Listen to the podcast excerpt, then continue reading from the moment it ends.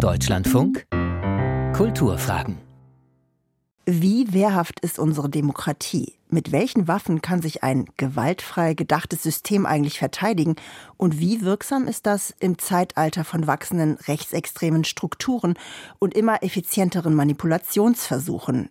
Das Thema der Denkfabrik 2023 im Programm des Deutschlandfunks soll auch hier in den Kulturfragen behandelt werden. Heute am Mikrofon Dorothea Markus. Ich spreche mit der Vorsitzenden der Amadeo Antonio Stiftung, Tahera Amer.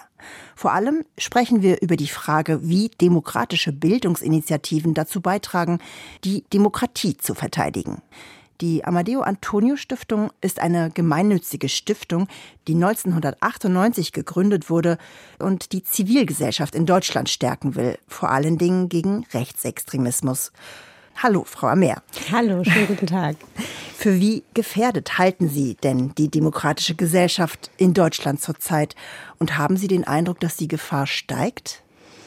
Also Demokratie ist ja etwas, was immer wieder gelebt werden muss, immer wieder auch verteidigt werden muss und auch immer wieder einer Selbstvergewisserung bedarf. Und natürlich sehen wir gerade auch jetzt, dass es sehr viele Leute gibt, die Umsturzfantasien für wichtig halten, die das auch leben. Ist aber trotzdem eine Minderheit, die einfach sehr laut ist.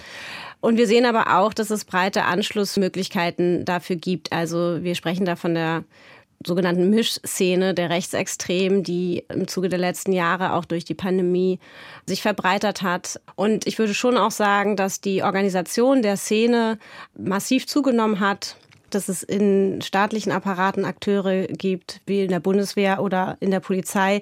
Und das ist auch was anderes als in den 90er Jahren.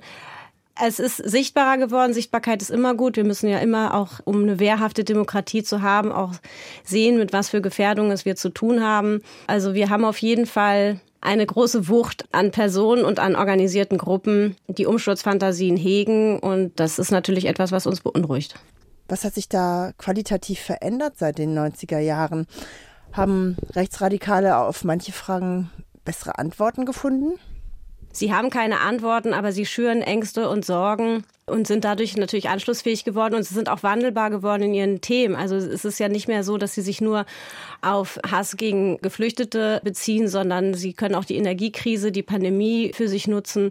Und das Geschäft mit der Sorge gelingt ihnen natürlich auch. Und das ist schon was, was sich verändert hat. Auch die Klimakrise, die auch ein Thema ist, was die Rechtsextremen für sich nutzen. Was sind die konkreten Arbeitsfelder der Amadeo Antonio Stiftung? Was würden Sie als Ihr Kerngeschäft bezeichnen? Ja, das sind verschiedene Ebenen, auf denen wir aktiv sind. Das ist einmal vor allen Dingen auch Sichtbarkeit zu generieren. Das heißt, es sich auch anzugucken, mit wem haben wir es konkret zu tun? Wo ist die Demokratie besonders gefährdet? Wer sind die Akteure? Was sind aber auch die Themen? Da geht es also um Informationen. Dann ist eins unserer Steckenpferde das Ermutigen und Beraten und Fördern von Initiativen im lokalen Raum. Also das ist das, was auch zu unserer Gründungsgeschichte Geschichte gehört, nochmal bezogen auf die 90er Jahre, Zivilgesellschaft in Ostdeutschland zu stärken in ihrem Kampf gegen Rechtsextremismus und rechtsextreme Hegemonien, aber vor allen Dingen auch für eine demokratische Kultur für Ort. Das liegt oftmals ja an einzelnen Leuten, die sich äh, stark für demokratische Kultur vor Ort einsetzen und die zu unterstützen und sichtbar zu machen und ganz deutlich zu sagen, ihr seid nicht alleine, sondern wir, auch wenn wir eine kleine Stiftung sind, möchten euch dabei unterstützen. Und dann eben natürlich auch Bildungsarbeit selbst operativ umzusetzen umzusetzen. Das heißt also auch Projekte zu machen, in denen wir selber Workshops geben, in denen wir selber auch Peer-to-Peer-Leader ausbilden, Jugendliche dazu befähigen, in den sozialen Medien sich Gehör zu verschaffen, Digital Streetwork, das wir machen um eben auch in verschiedenen Räumen demokratische Kultur sichtbar zu machen. Was sind das konkret für Jugendliche? Also wie können Sie die im Digital Streetworking sozusagen ansprechen? In erster Linie geht es auch darum, dass man hier die engagierten Jugendlichen darin unterstützt. Wie können sie in den digitalen Räumen auch einen Punkt setzen? Wie können sie sagen, dass sie das nicht mehr wollen? Wie können sie auch nachfragen und mit den Leuten ins Gespräch kommen, ob das jetzt Videos sind oder Kommentare, wo sie menschenfeindliche Äußerungen entdecken.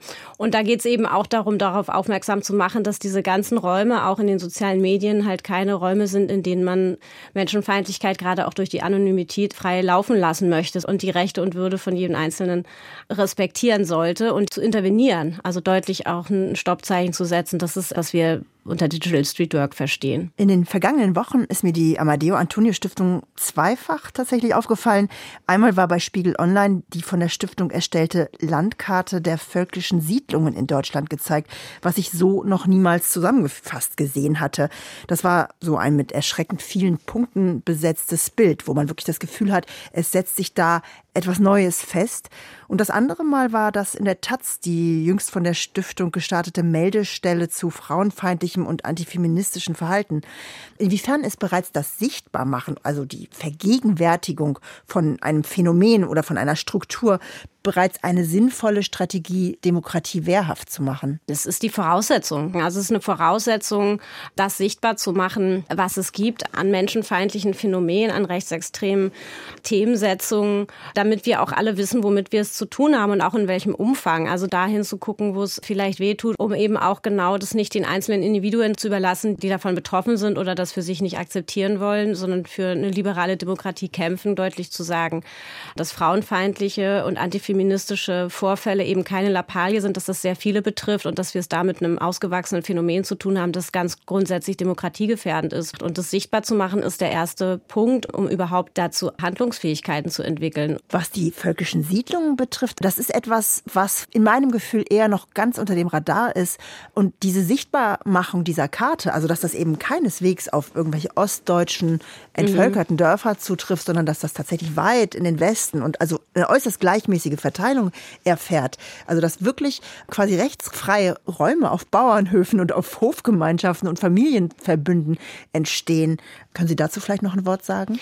Ja, das ist ein gutes Beispiel, weil auch gerade im Interesse dieser Szene, also der völkischen Siedler, gar nicht die Sichtbarkeit liegt. Diese Landnahme findet meistens relativ still und leise statt. Und da ist es eben auch genau die Aufgabe der Zivilgesellschaft, immer wieder darauf hinzuweisen, dass hier also Räume geschaffen werden, in denen man nach einem eigenen Lebenskonzept lebt und eben auch, ja, wie Sie haben es jetzt rechtsfrei genannt, aber wo man eben dann auch eigene Strukturen etabliert, um von dort aus dann auch, darum geht es ja am Ende immer, die Umsturz Zukunftsfantasie, den alternativen Lebensraum, der ja bei Rechtsextremen immer über Menschenfeindlichkeit und Ausgrenzung funktioniert, herzustellen. Und da sind natürlich ländliche Räume deutschlandweit, gerade wegen der Landflucht, auch etwas, wo das sehr leise stattfinden kann, weil einfach Dörfer verlassen werden und dann äh, durch das Kaufen von Immobilien dann natürlich auch eine Unabhängigkeit dieser völkischen Siedler entsteht. Die intervenieren natürlich aber dann schon auch wieder in die nächsten städtischen Räume, verkaufen dort ihre Produkte und sind Teil auch dort von einem Stadtleben, ob das jetzt bei Weihnachtsmärkten ist oder bei Samstagsmärkten. Und das äh, verändert ja auch den Raum, ne? Äh, jenseits eines abgeschlossenen Dorfes, in dem man unter sich wohnt, sozusagen als rechtsextreme völkische Siedler, hat das natürlich ein großes Bedrohungspotenzial. Und diese stille Landnahme, wie Sie sie eben genannt haben, steht ja auch in einem sehr seltsamen Gegensatz zu der sonst ja lautstark agierenden rechtsextremen Szene. Also das erscheint mir dann so richtig, also wie so eine Art von geheimer Landnahme, stiller Landnahme im Gegensatz zu dem Gebrüll, was oftmals aus dem Internet schallt. Ja, daran sieht man halt die verschiedenen Strategien. Ne? Das schließt sich nicht aus. Beides ergänzt sich ja sehr gut. Und am Ende ist das, was sie gemeinsam haben, eben ne, die Abschaffung der Demokratie. Und deshalb ist es umso wichtiger, das sichtbar zu machen, wenn man denn Demokratie wehrhaft halten möchte. Ne? Um das tun zu können, müssen wir immer erstmal wissen, womit wir es eigentlich zu tun haben. Sie haben vorhin von Initiativen im lokalen Raum gesprochen, die auch die Amadeo Antonio Stiftung stärkt von Solidarität gesprochen. Wenn man denkt, dass die Selbstorganisation von Geflüchteten in strukturschwachen Räumen gefördert werden sollte, was kann man denn dann aber tun, wenn doch so massive Gegenbewegungen entstehen, wie gegenwärtig in Mecklenburg-Vorpommern etwa?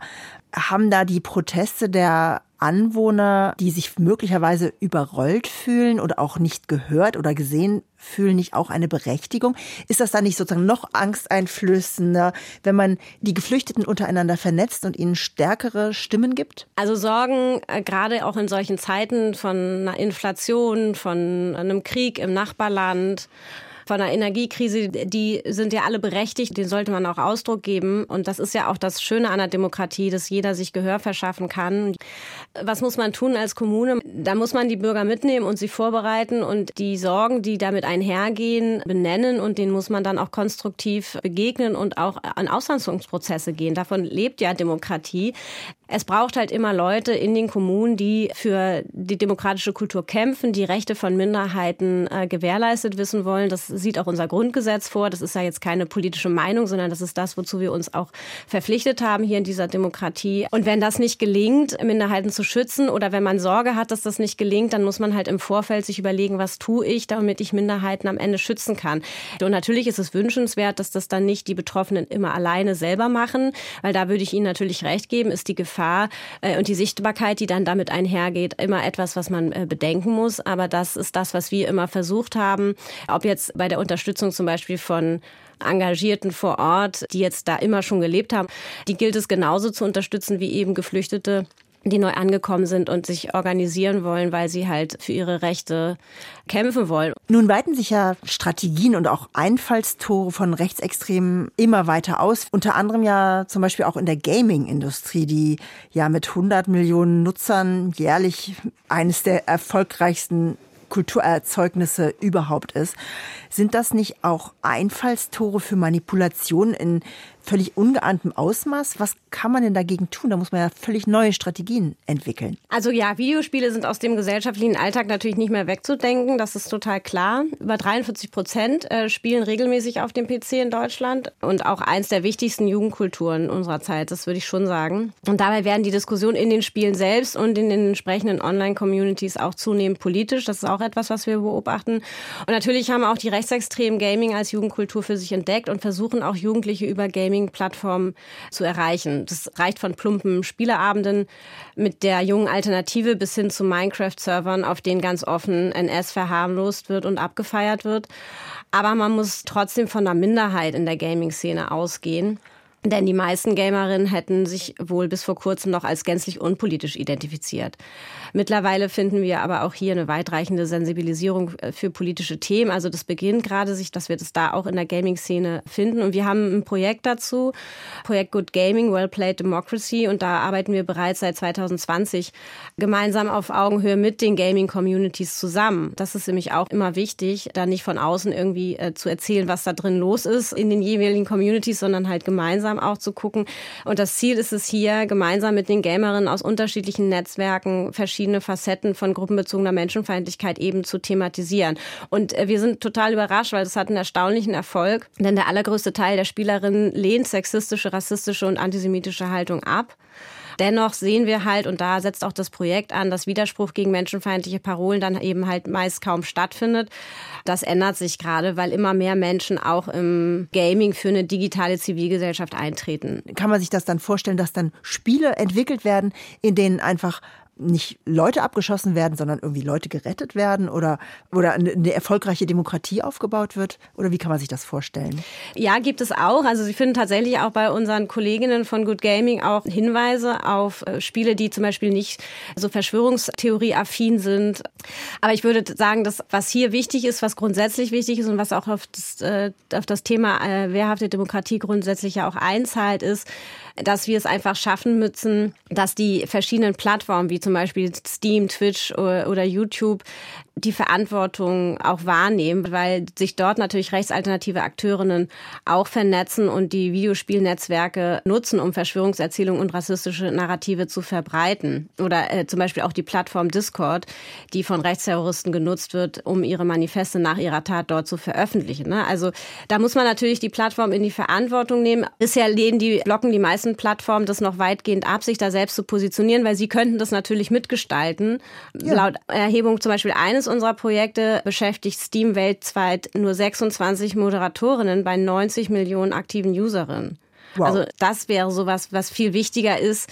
Wenn wir jetzt aber sehen, dass sich 26 Moderatorinnen sich äh, auf 90 Millionen aktive UserInnen verteilen und dann können Sie sich natürlich vorstellen, dass deswegen sehr viele verfassungsfeindliche Symbole, Hassnachrichten und Anfeindungen auch so lange stehen bleiben. Und bisher fehlt es hier einfach an politischem Druck, weil Gaming-Plattformen eben nicht unter das NetzDG fallen. Äh, vielleicht um noch positiv zu enden, uns ist es halt gelungen, durch unsere Arbeit in dem Projekt das Thema Gaming und den Kampf gegen Menschenfeindlichkeit menschenfeindliche Inhalte im digitalen Raum eben auch endlich mal fernab von der Killerspieldebatte zu führen. Ja. Äh, wir sind nämlich auf allen gängigen Plattformen vertreten und stehen da gerade Jugendlichen mit Rat und Tat zur Seite, die genau darauf keine Lust haben. Also es gibt einfach sehr viele Userinnen, die sagen, ich möchte hier spielen Und ich möchte da eigentlich nicht mit sexistischen, rassistischen, antisemitischen, menschenverachtenden äh, Inhalten die ganze Zeit zugeballert werden. Vielleicht ein noch viel gravierenderes ja und vielleicht auch noch unterschätzteres Problem ist ja das der Desinformationskampagnen, die auch über Social Media und das Internet passiert, etwa von staatlich bezahlten russischen Trollfabriken. Gerade wurde EU-weit ein Analysezentrum präsentiert, aber in Deutschland selbst habe ich oft den Eindruck, wird das Problem manchmal unterschätzt. Wie sehen Sie das und wie begegnet man in der Stiftung diesen Herausforderungen? Das sind ja Herausforderungen für die demokratische Öffentlichkeit, weil da offenbar immer mehr gesellschaftliche Anteile manipuliert werden und Menschen dann gar nicht mehr ansprechbar sind überhaupt für demokratische Grundsätze. Ja, Russland führt einen hybriden Krieg und die Invasion der Ukraine begleitet eine Propagandamaschine, die auch in Deutschland Falschmeldungen und Verschwörungserzählungen in den Umlauf bringt. Der Kreml will zudem die extreme Rechte in Europa stärken, weil ja zu seinen Feinden auch letztlich die liberale Demokratie gehört.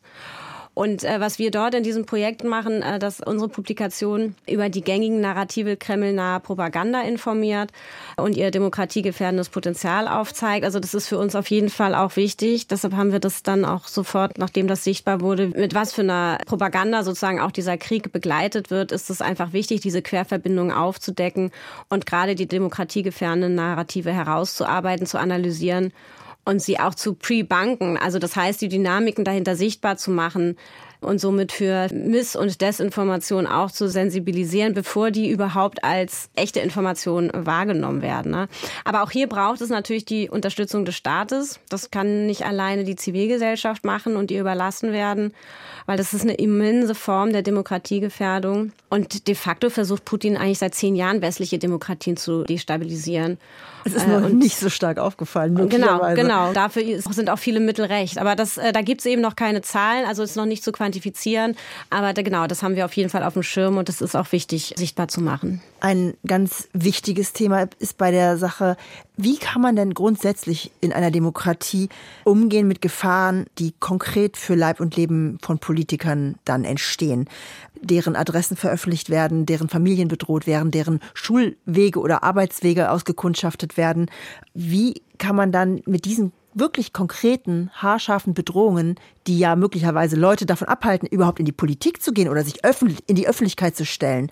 Wie kann man damit umgehen? Dass das eine Bedrohung fürs Leben sein kann, das ist ein Riesenproblem. Da würde ich eben auch sagen, ist es wichtig, dass der Staat halt klar Flagge zeigt und eine klare Kante auch gegen solche Bedrohungen. Und das ist natürlich schwierig in Zeiten, in denen wir zum Beispiel, wenn Sie an Hanau denken, bei dem rechtsextremen Terroranschlag von Hanau sich hinterher herausstellt, dass 13 von 19 PolizistInnen da in einem rechtsextremen Chat zugegen war. Ich meine, das SEK wurde wurde auch aufgelöst danach. Aber es ist natürlich trotzdem schwierig, wenn man sich nicht sicher sein kann, sind denn die Leute, die mich schützen sollen, auch die Leute, die mich schützen wollen. Ich kann nur sagen, am Ende ist das natürlich eine Frage, die jede Person für sich alleine treffen muss. Das ist dann halt schade, wenn die Strukturen die Sicherheit nicht leisten können, wie wir das vielerorts sehen. Dann ist es natürlich eine Frage, die ich mir individuell stellen muss.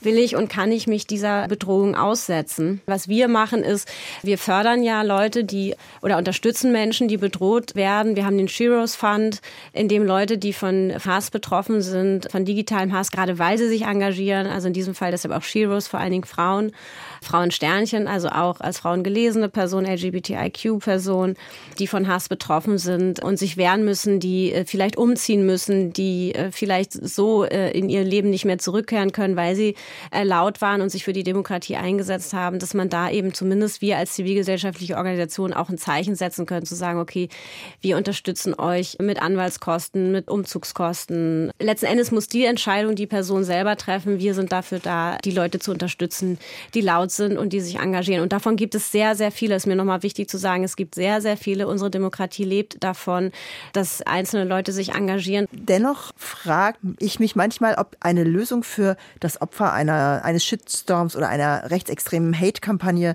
nicht auch sein könnte, sich aus diesen Plattformen möglicherweise zurückzuziehen. Also, dass man einfach die Monster nicht weiter füttert, die einen zu überfallen drohen, um ihnen dann irgendwie die Luft rauszunehmen? Oder halten Sie das für keine Lösung, weil das gleichzeitig eine Öffentlichkeit entzieht, die ja wichtig ist? Das muss jede Person für sich alleine entscheiden. Also, wenn ich konkret Opfer einer Hate-Kampagne werde, dann muss ich für mich alleine entscheiden, wie ich damit umgehe und ob sozusagen das Netzwerk, was äh, mich trägt und tragen kann, da auch ausreicht, mir genug Ressourcen und Sicherheit zu geben, weitermachen zu wollen.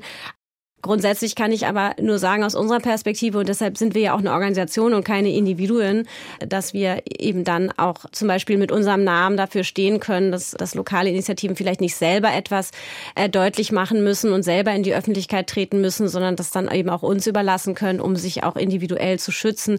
Zurückweichen nie. Also das äh, gilt für uns als Organisation. Da sind wir nicht bereit zu, auch wenn es uns auch äh, trifft, natürlich der Hass und die Hetze.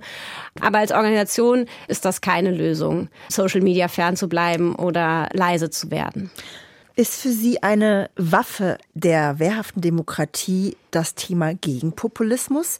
Also ist das eine Möglichkeit, sich gegen Angriffe auf die Demokratie zu wehren im Sinne eines in Anführungsstrichen vielleicht guten linken Populismus, wie ihn etwa die französische Soziologin Chantal Mouffe vertritt und wie ihn vielleicht jetzt auch der brasilianische Präsident Lula im Wahlkampf gegen die Desinformationskampagnen von Bolsonaro angewendet hatte? Nee, dem würde ich nicht zustimmen. Also gerade im, Hinblick auf das Wort Gegenpopulismus ich glaube, die Demokratie lebt genau davon, dass sie sich wirklich offen und ehrlich macht. Sie tritt ja auch an, um bereit zu sein, die, die leiseren Töne anzuschlagen, die auch glaubhaft sein müssen. Populismus kommt mit großen Tönen daher, aber das ist ja genau das, was auch die rechtsextreme Szene auszeichnet. Sie haben halt für nichts eine Antwort, aber zu allem eine Meinung. Und das äh, finde ich schwierig am Populismus. Also das wäre auf jeden Fall nicht das, was ich für wehrhaft halten würde.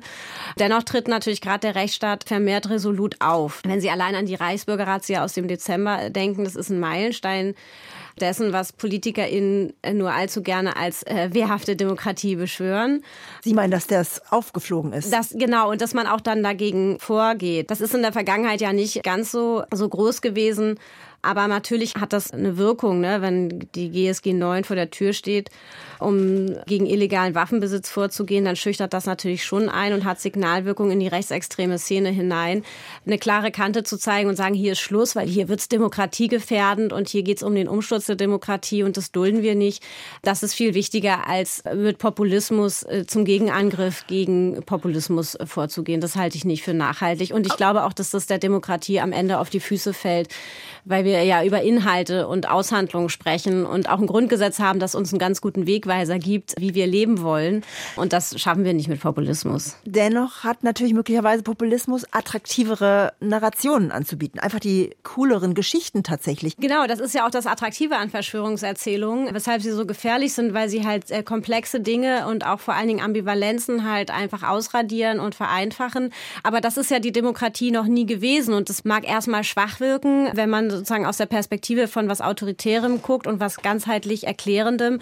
Das hat die Demokratie nicht anzubieten und das hat Demokratie ganz viel, dass wir diese Dissonanzen aushalten müssen, dass nicht immer alles aufgeht in einer Wahrheit und das ist eben das, was vielleicht aus dieser Perspektive als unattraktiv gelten mag, aber was ja am Ende genau das ist, was uns alle die Freiheit gibt, dass wir sein können, wie wir wollen, dass wir nebeneinander sein dürfen, so verschieden wie wir sind und das ist ja auch das, was es gilt zu erhalten, dass es eben nicht darum geht, dass wir für alles eine einfache Erklärung finden, sondern dass wir üben und lernen müssen, immer wieder auch neu auszuhandeln und zu gucken, dass der Wert auch unserer eigenen Freiheit, unseres eigenen Lebens, auch unserer Selbstwirksamkeit, wie frei die anderen Menschen sein können. Und davon profitieren ja alle. Davon profitieren übrigens ja auch die Rechtsextremen, dass sie sich breit Gehör schaffen können und dürfen.